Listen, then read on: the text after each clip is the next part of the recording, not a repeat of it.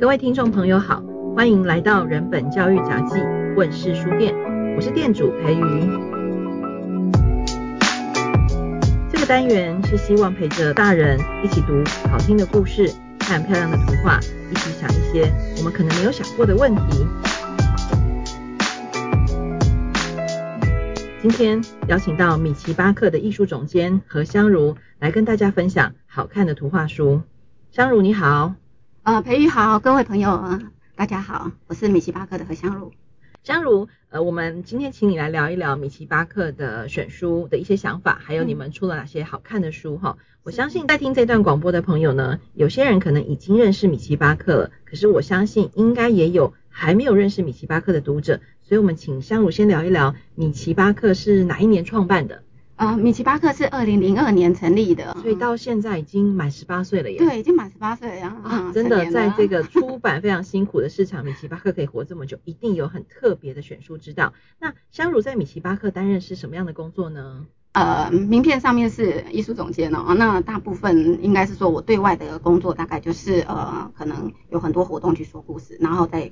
在呃出版社里面就是选书啊、编辑，然后对，还有在经营脸书这样子。啊，你做的事情很多哎，所以艺术总监就是什么都要兼就对了哈。好，来，既然你是负责选书的，那我很好奇哈，米奇巴克选书应该有非常多呃你们自己很在乎的价值，或是你们自己很喜欢的东西。是今天我们就选其中一个来跟大家分享。你觉得米奇巴克选书价值其中一个，你最想跟大家分享是什么？嗯，出版社它一定要有自己的精神，嗯，这样才可以凸凸显它的品牌价值嘛。那我们的精神，我觉得一开始我们就选定了，就是我们觉得幽默很重要，然后再来就是美感，因为我们觉得说在图画书里面的艺术美感啊，这个是很多读故事的大人很容易研究忽略的。然后在第三个，我们很重视在里面的一些思考跟讨论，所以我们有很多后来被读者称为哲思绘本的这个类型。好，这三个命题都很大，第一个是幽默。第二个是美感，第三个是思考和讨论。其实以我自己读这么多年的绘本的经验呢、啊，我觉得这三个其实是说实话，在我们日常生活中很缺乏哎、欸。对，很缺乏。所以呢，那就用书来补一下，还可以嘛哈？当然当然。好，那我们今天就先来谈幽默好了。嗯、呃。比较好奇，因为幽默确实是在我们华人文化当中比较缺乏的。然后，如果啊太幽默的人呢、啊，或者是说有很多太幽默的小孩，我们就会觉得他很 锵。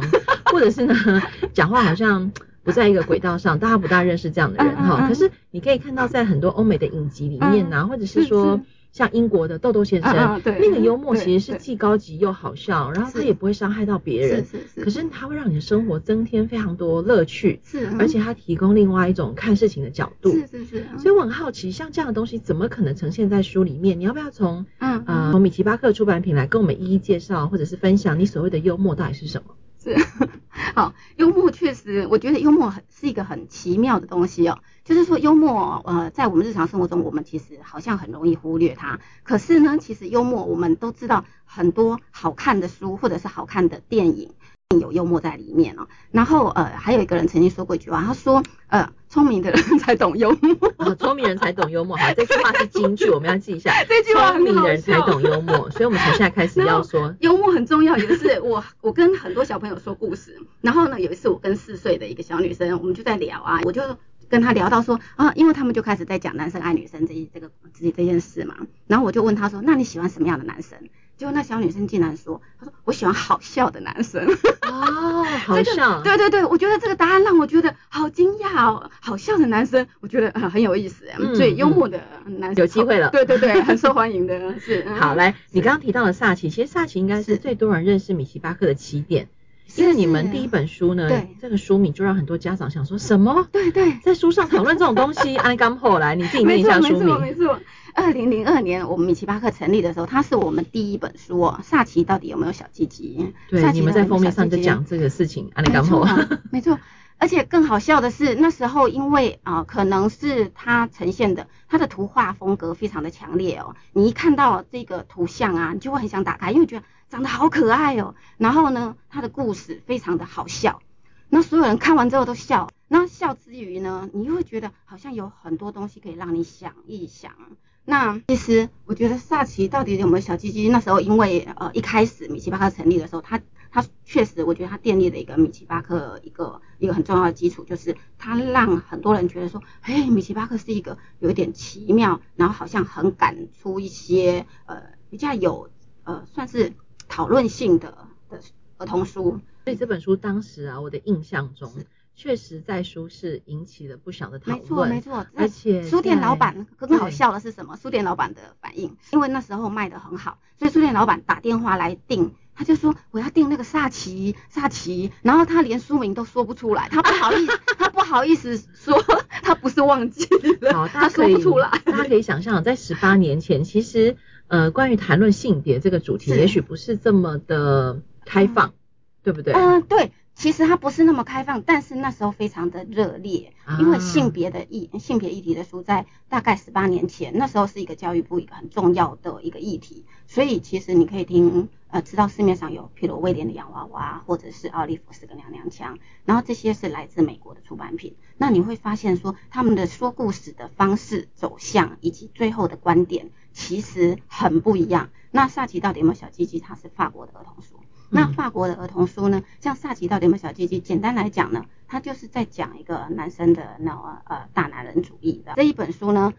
一开始他就说，从前对马克思来说，一切都很简单清楚啊。第一，有些人有小鸡鸡；第二，有些人没有小鸡鸡；第三，有小鸡鸡的人比没有小鸡鸡的人强壮多了。所以 你看，所以他一开始，你看这个马克思的脑筋是很清楚的。法国人其实很讲究逻辑，然后很他们的哲学真的就在他的生活中。所以对这个小男生来讲，哎，这个世界就是这么简单嘛，就是这三条啊，一二三。然后当然，马克思是属于有小鸡鸡的喽。那你这样听起来你就知道说，马克思对于自己拥有比女生多一个什么东西，他是感到非常的自信和骄傲的啊。接下来第二页，你就看到画面上画了一大堆那个长得很可爱的长毛象。他就说啊，没什么好抗议的啦。从盘古开天以来，事情就是这样啊。你瞧瞧，例如这些长毛象，在长毛象的时代里，有一些长毛象有小鸡鸡，可是有一些长毛象没有小鸡鸡。哎，你觉得谁会比较强壮呢？按照马克思的逻辑，就是有小鸡鸡的长毛象。没错，结果接下来你就会看到画面上就出现了，他把男生跟女生分在两页，左右两页。左边这一页呢是有小鸡鸡的人，右边这一页是没有小鸡鸡的人。所以马克思很得意自己是有小鸡鸡的一员，不过女孩子就没有那么幸运了。哎呀，不过那也不是女孩子的错啦。对马克思来说，女孩子天生就是少了某样东西。嗯。我知道那个有很多女生读到这里，很多妈妈听到这里就可能开始立功，想说这是什么鬼图画书，这是什么鬼绘本？大家不要紧张，米奇巴克的选书一定会让大家放心。我们把故事先再简单往下走个两页，这样哈。好，好。不过啊，一切都改变了，因为沙琪来到了马克思的班上。这个转学生呢，很很奇特啊。萨奇是个女生啊，可是这个萨奇竟然比所有的男生都强，她会骑脚踏车，会踢足球，然后还会跟男生打架。然后马克思当然就觉得很奇怪啦，这个女生为什么颠覆了他所有之前对于这个世界的看法呢？所以他觉得他自己又用他的逻辑思考，他就下了一个结论，他说：“嗯，萨奇一定是非常特别的女生。那她特别在哪里？嗯，她是女生，但是她一定有那个那个女生没有的东西。所以她就决定去调查。她可能他，所以她怀疑萨奇是一个有小鸡鸡的女生。对，没错。嗯、然后很多小孩子听到这里就笑死了，他说：马克思。笨成这样吗？怎么可能？如果有小鸡，那就不叫女生了啊！到这里为止啊，我觉得大家一定非常好奇故事会怎么走。可是我想要在这里保持一些神秘，因为故事一定要往下看。是是，就如同香茹在一刚开始跟大家分享的，米奇巴克的选书啊，幽默、美感。思考与讨论兼具，我觉得在这本书里面真的是充分的展现了三个特色。是是，因为听到目前为止，大人可能会想说，哇，小孩的惯常思维是这么的坚固难拔的感觉，他怎么去挑战这个？啊、呃，没有小鸡鸡的萨奇，但是他却可以做出像男生一样强壮的事情。嗯，嗯，我觉得现在再回过头来看这本书，真的是所谓的经典，就是十八年、二十年，甚至我相信他在二十年后，让更多的小孩因为阅读这个书，去理解所谓的特别，所谓的男生跟女生，所谓的有没有小鸡鸡到底是什么意思这件事情，我觉得这本书真的是很棒。是，所以我们就保密到这里，是，大家自己回家去找书看，去图书馆啊，去书店啊都可以这样。好，然后出了萨奇之后呢，那大家就认识米奇巴克，对不对？一家怪怪的出版社。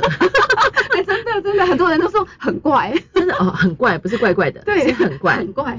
接下来要介绍哪一本书？你觉得也是所谓的幽默美感，还有思考讨论兼具呢？啊，接下来我要讲米奇巴克最畅销的书啊，最畅销，这个好重要。对对，没错没错，把你们都养活的书。哎，对你讲到重点了，一本畅销的书，它可以养活我们其他很棒，可是很很很容易被被忽略的小孩。我懂了，就是那个畅销明星要去养还在 练习生这样子哈，是这样的概念，对不对？对对对。好，我们来看一下畅销明星是哪一本书？对对。对，很多读者是透过那一本书才知道啊，原来这一这本书是米奇巴克的书啊。因为我知道很多读者哦，他看书他只会立刻打开书，他只会听故事，他才不会管说到底是哪家出版社。是什么书呢？嗯，就是不会写字的狮子。我知道饭团狮子。对对对，没错，那个小小孩一看到就说御饭团狮子，因为你可以看到那个它的封面上面就是一个三角饭团型的一个一个长得很可爱、很无辜的狮子哦。那其实这本书的畅销啊。完全是在我们的意料之中哦。我们一开始在签它的时候，我们就知道它绝对会畅销。应该是说，米奇巴克有很多的书，很容易被读者说：“哎呀，我需要想一想，好像很有趣，可是好像我要想清楚他到底在说什么。”可是不会写字的狮子，绝对是一本你不用花太多脑筋，你立刻就知道他在说什么。所以他，我们我们对呃，我觉得这是编辑的感觉啦，就是。读者对于幽默好笑，然后一看就懂，而且非常正确的书，嗯，他们接受度是非常高的。只要你看见，因为他真的长得太可爱了啊，他的图像非常的，我我觉得其实这时候又要讲到一个创作人的思考哦，创作人像这一本书，他的绘者是插画家是马克布塔方。他在法国，他本来大学的时候是主修生物哦，然后可是他真的很喜欢画画，所以他后来就转行做插画嘛。那他的生物学背景让他在画很多的动物、植物，他在呈现童话故事世界的时候，他其实是非常写实的，写实又很缤纷又很多彩啊。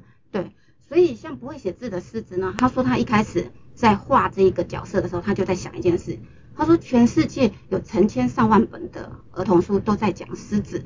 就是用狮子做主角，那他要如何创造一只可以让读者一一看就知道啊，这就是马克布塔方，这就是我生出来的狮子。他想要创造一个独一无二，然后让人家一眼就难忘的狮子。所以你看这个插画人，他是抱着这样子的信念在创造他。他笔下的角色，所以他说他决定用一个比较平面的方式，他不要去描绘一个毛茸茸的狮子，所以他画了一个头很大、长得像婴儿一样的狮子，头很大，然后他的头身比例是一比一的。好，那不会写字的狮子，其实我觉得他，你看就知道了嘛，就是一只狮子啊，他不会写字，可是他想要追求一个很有气质、很爱看书的母狮子，那怎么办呢？他本来想要立刻冲过去亲他，可是后来呢，他觉得不对不对。因为有人教他哦，而且这个教他的人是是一个被他吃掉的传教士。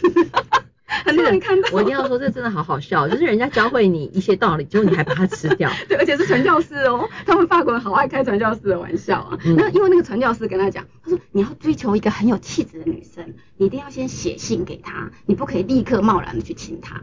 所以他想说啊，对，我应该要写信。可是你看他不会阅读，也不会写字，所以呢。那很多小朋友就说，那可以开始学啊？那你觉得有吗？当然没有啊！他就因为他是森林之王啊，带着那个威胁命令的方式，然后去命令猴子、命令河马、命命令森林里面很多的动物来帮他写信。结果这些动物写的信，他通通都不满意啊！因为譬如说猴子，他就会说啊，你愿意跟我一起爬树吃香蕉吗？呃，那个香蕉真的很好吃哦，一起来吃吧。然后那个狮子听到，他当然，哦，天哪！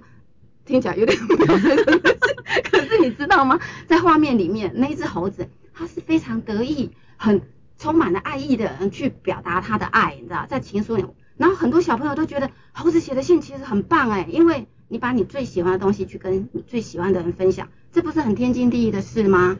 所以其实在这里面呢，譬如说猴子邀他一起吃香蕉，然后河马邀他一起在池塘里泡澡，然后吃水草。对，所以你可以看到说，这些动物呢，这些被要求写信的动物们，他们全部都分享了他们最爱的事。那透过情书，其实除了分享最爱的事之外，它其实透露了这些动物它们的生态跟它们的整个生活的环境。所以我觉得，在他的故事里面有很多层很多层东西。这么多的动物写的信，狮子都不满意。好听，好保密。没错。我们说书一定要说到这里就好了。我们怎么可以把书都说完呢？是超可爱的书，你们一定要去看。对，但是我一定要强调，就是刚刚香茹说的可爱，我一定要提醒大家，就是呃，因为可爱有很多种，好、哦，就像思思有两种，但是大家一定要相信哦，法国人的可爱，跟日本人的可爱，跟美国人的可爱，是是是，跟我们台湾人觉得可爱。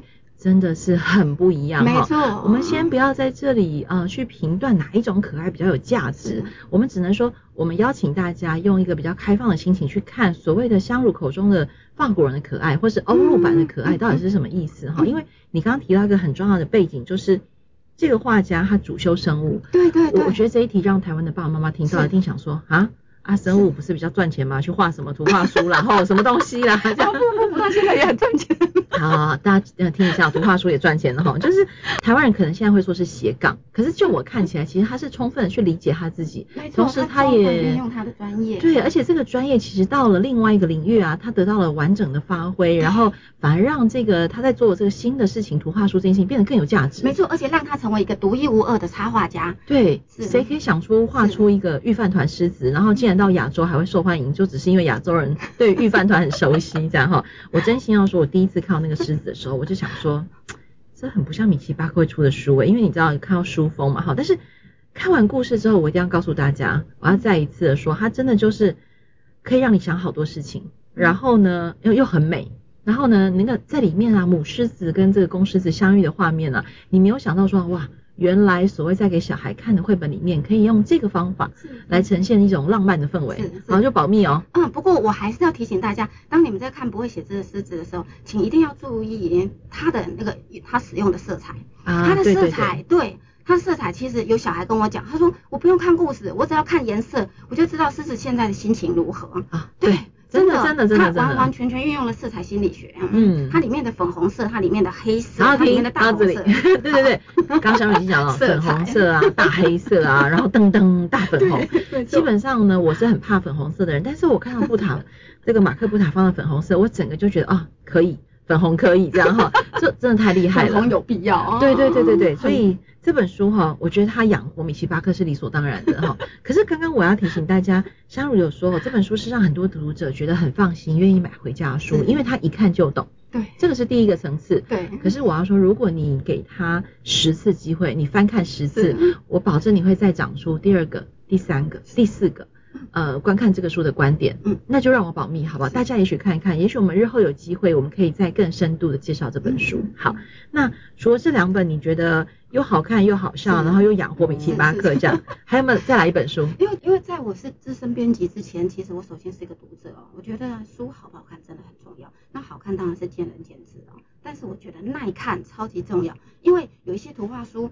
真的很多大人以为绘本就是儿童书，可是其实当我去欧洲旅行的时候，我逛书店，我就会发现说，其实啊，绘本被他们就像它是一个图书的类型，它它就像你看到名人传记，看到科学类，看到语文类，你会看到一个所谓的图画书类，所以你可以看得出来说，绘本在他们那边是图画类型，而不是用年龄去区分的。对他们而言，绘本不是儿童书。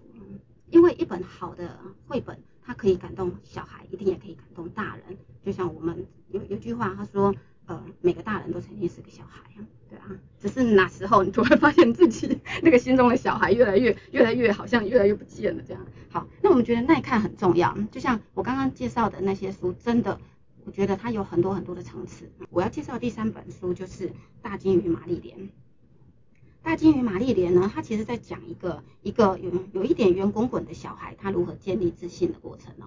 那我们觉得要跟小孩谈自信，其实这个课题，呃，感觉上好像很多书都在谈。以我自己编辑的观点，我会认为说，儿童书不是要来教你什么，真的，因为我觉得如果很很直截了当的把一个一个一个大人想要传递的价值去直接教给小孩。我认为那是一个太简单而平面而单薄的方式啊，所以像大鲸鱼玛丽莲，我觉得他就是，嗯、呃，他就是用一个我从来不曾想过啊，可以如此跟小孩对话的方式，去跟小孩谈自信这件事情。好，你可以在封面上看到一个一个长得圆圆很可爱，然后他穿着橘色橘色泳衣的一个小孩，他跟一只很大只的鲸鱼在海里游泳。那这样子的一个封面，你完全想不出来哈。一个小孩跟一个好大的鲸鱼在游泳，这到底在讲什么故事啊？好，那故事一开始他就讲了，他说玛丽莲很不喜欢上游泳课，画面上就是一个一个小孩呢，他背对着啊读者啊，然后呢看得出来他心情很沮丧、很退缩的样子。然后呢，为什么他讨厌游泳课？因为他说每一次他跳水的时候都会溅起很大很大的火花。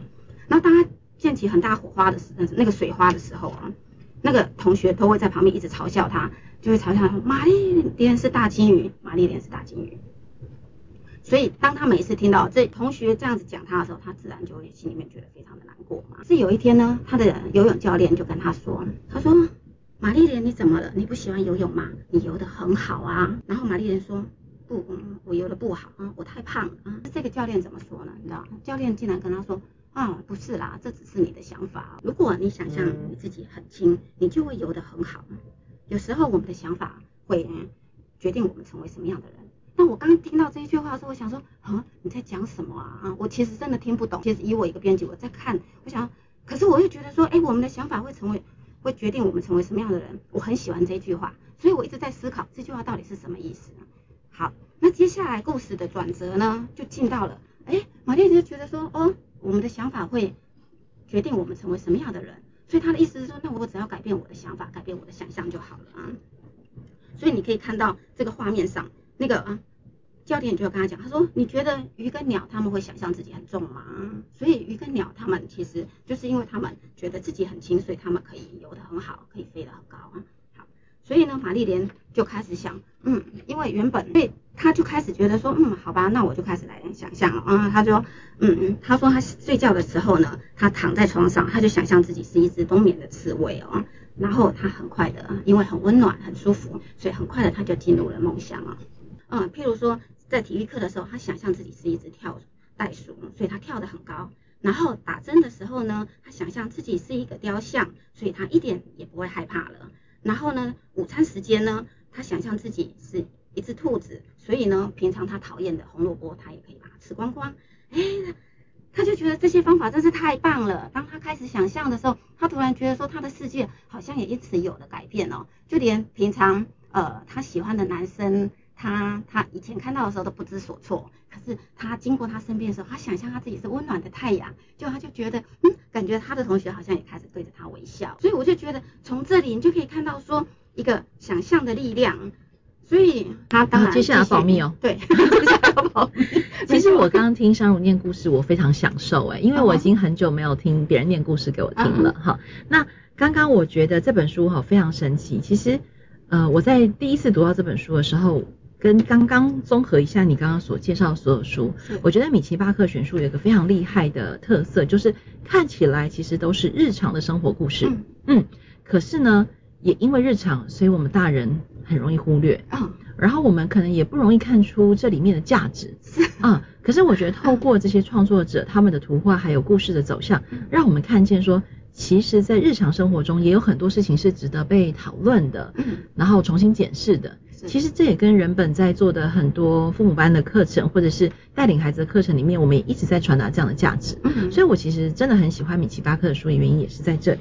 第二个就是你刚刚说到那个呃，当教练告诉他你的想法改变，你就会变成什么样的人这件事情啊，嗯，他让我想到就是也许这几年大家很流行谈所谓心灵的力量，对，或者什么正念教养之类的，是是是是是，或者是说 当我们把这个所谓心灵的力量啊放进。绘本，嗯嗯，不管它是给大人看，给小孩看，它就呼应到你刚开始所说的，其实心灵的力量这件事情啊，我们不要以为只能跟大人谈，或者是只能透过文字，其实透过这个看似很简单的故事、漂亮的图画，我觉得它也可以让孩子，呃，就是我们台湾人一般所认为的绘本的主要读者小孩，或者是愿意拿起这本书的大人，重新再去想象所谓心灵的力量到底是什么。是，嗯，所以我刚刚突然觉得，哇，我今天回去我要想一想我是什么了。因为我太久没有翻这本书，但是刚刚一听你讲，我又觉得哇，我整个起鸡皮疙瘩，你知道吗？因为我觉得，因为我最近就是身体很不舒服，所以我每天躺在床上都只有想着，我想赶快好起来，我想赶快好起来，这样。好，那当然还是要靠医生啊，靠药物这样哈。所以我真的觉得，其实只要大家愿意给这些书机会，然后也给小孩机会，还有给自己机会，其实这些书真的会让你想到更多更多你原本。可能快忘记的事情。呃，因为大人的选择真的对小孩很重要哎，因为毕竟很很多小孩他是透过大人带回家的书去认识这个世界，认识阅读嘛，对啊，所以你选的书，其实我我真的很希望大人，如果你在跟孩子共读之前呢、大人你一定要对这些书先有感觉，你喜欢再去跟他分享。然后我我相信你真心喜欢的东西，你在跟小孩分享的时候啊，小孩一定可以感受到你对阅读的热情，然后你们去共享你们那个对阅读的品味。我觉得大家千万不要错过绘本的图画，绘本图画真的好重要，因为就有呃像芭芭拉·寇尼，他就是花婆婆的作者，他曾经说图画书是珍珠项链，图画是珍珠，然后文字是线，当。文字跟图画结合在一起，就像是用线把珍珠串起来，它才可以成为一串很美丽的珍珠项链。所以呢，因为我觉得在我们的成长过程当中，我们都太文字思考了。那文字思考的结果，你一直在，就是你一边在读故事，你一边一直在想说啊，他到底要教我们什么？他到底要干？你一直不断的在寻找答案，你一直不断的想要很急，因为我觉得大人可能是因为时间还是因为惯性的关系，所以我们很急着不断的去寻找一本书的价值。可是当你一直聚焦在某些价值的同时，其实你真的很容易没有看到旁边很美丽的风景哦。那有时候那个很美丽的风景，其实它才是真正的价值重点。就像幽默也是，很多人都觉得绘本呃就是可能拿来做亲子教养用的。那当我们拿来讲说它有什么用处的时候，其实我们不断的去思思考一些比较实用价值的东西。譬如知识百科在在所有华人世界里面都是非常受欢迎，因为我们很清楚知道它的用。但是幽默或者是美感这些东西，它其实是一种很无形的，而且也几乎在我们教育里面长期没有人，你你可能很久没有听到这些字。可是，在绘本里面，它真的可以让大人跟小孩重新去感受到什么叫做好笑幽默。我真的觉得，那为什么好笑、幽默跟美感很重要？因为我觉得它可以让你成为一个有趣的人。你你不想成为一个有趣的人吗？我很想哎、欸，我我觉得我我其实是生了小孩之后啊，才比较呃，因为跟着小孩看这些书，然后才更理解幽默啊、好笑啊、腔这样。我现在就自诩我一定要每天就是有点腔的时刻，因为那个腔真的会让我有一种。重新看待这个世世界的角度啊，对，我觉得 can 是一个很棒的东西。那个棒是在于说，我觉得想象力很重要，因为我一直觉得说我们有有时候太惯性思考了。惯性思考的结果，你就会变得很没有创意，很没有想象力。那想象力有什么用？其实，在很多的领域里面，你都很有用哦，超有用，而且很有价值哦，超有用。每次只要讲到想象力，就一定要讲爱因斯坦。对，爱因斯坦最有想象力。对，各位好，各位听众，相对力就是那相对论就是那个想象力。他如果没有想象力，他其实是讲不出这个东西的，对吧？你要如何去想象那个时间什么的？对，而且没有人告诉过他哈。好，大家已经想说什么东西啊？越讲越远了，哈哈，大家不要害怕哈。今天谢谢香茹来到这边，然后最后最后我要提醒大家，就是香茹刚刚讲了很多苦口婆心，可是呢，我自己想要讲，就是如果你给这个这些书十次的机会，这样好了，你第一次呢寻找教育功能，好不好？第二次寻找、嗯、呃这本书可以拿来跟小孩，对对对，好，然后到第三次、第四次，就是每一次阅读呢，就为这本书产生一个新的功能跟价值跟定义，那就会很划算，对不对？所以。如果你真的很喜欢，而且你也好习惯在书里面找到想要教育小孩的意义，那我们绝对尊重你。可是呢，也许放在前面三次五次啊，那做完之后呢，不要就不理这本书了，因为你已经把你要的找到了。那接下来呢，六到十次就会请你试着找一些你没有想过的，但是因为你听完我们的分享跟讨论之后，你决定去试试看的。那这样我觉得啊，我们就不会只是停留在说啊，你不要这样想，你不要这样想。其实我们觉得是一个进阶的过程，对不对？这样有没有比较安慰到大家？好，那今天谢谢香茹，希望你还有机会再来跟我们分享更多好看的绘本哦。是是，很期待下一次的分享。好，拜拜。